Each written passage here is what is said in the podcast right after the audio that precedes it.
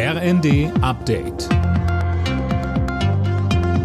Stündlich neu. Auf den Punkt informiert. Ich bin Cornelius Dreger. Guten Abend. Die Alternative für Deutschland hat bundesweit den ersten Oberbürgermeisterposten gewonnen.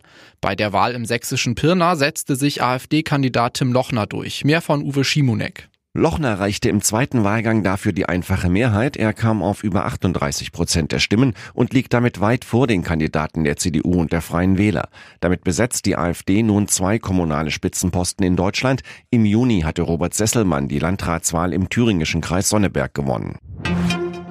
Israels Ministerpräsident Netanyahu bleibt bei seinem Kurs im Gazakrieg. Er will den militärischen Druck auf die Hamas aufrechterhalten.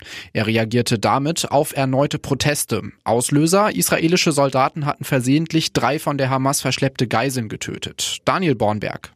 Der Tod der Geiseln hat Israel tief erschüttert. In Tel Aviv protestierten hunderte Angehörige von Geiseln und Unterstützer vor dem Verteidigungsministerium und forderten sofortige neue Verhandlungen. Netanyahu sagt, die irrtümliche Tötung hat das Herz der gesamten Nation gebrochen. Aus seiner Sicht ist der militärische Druck auf die Hamas aber notwendig, um die Terrororganisation zu weiteren Verhandlungen zu bewegen. Bundesfinanzminister Lindner hat das abrupte Ende der Förderung von Elektroautos verteidigt.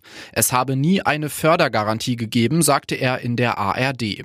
Aus dem Bundeswirtschaftsministerium hieß es, das kurzfristige Ende wurde mit dem Kanzleramt festgelegt. In der Bundesliga bleibt Bayern München Leverkusen auf den Fersen. Gegen Stuttgart stand es am Ende 3 zu 0. Zuvor hatte Leverkusen seine Tabellenführung mit einem 3 zu 0 gegen Frankfurt gefestigt. Außerdem hat Freiburg einen 2 zu 0 Sieg gegen Köln gefeiert. Alle Nachrichten auf rnd.de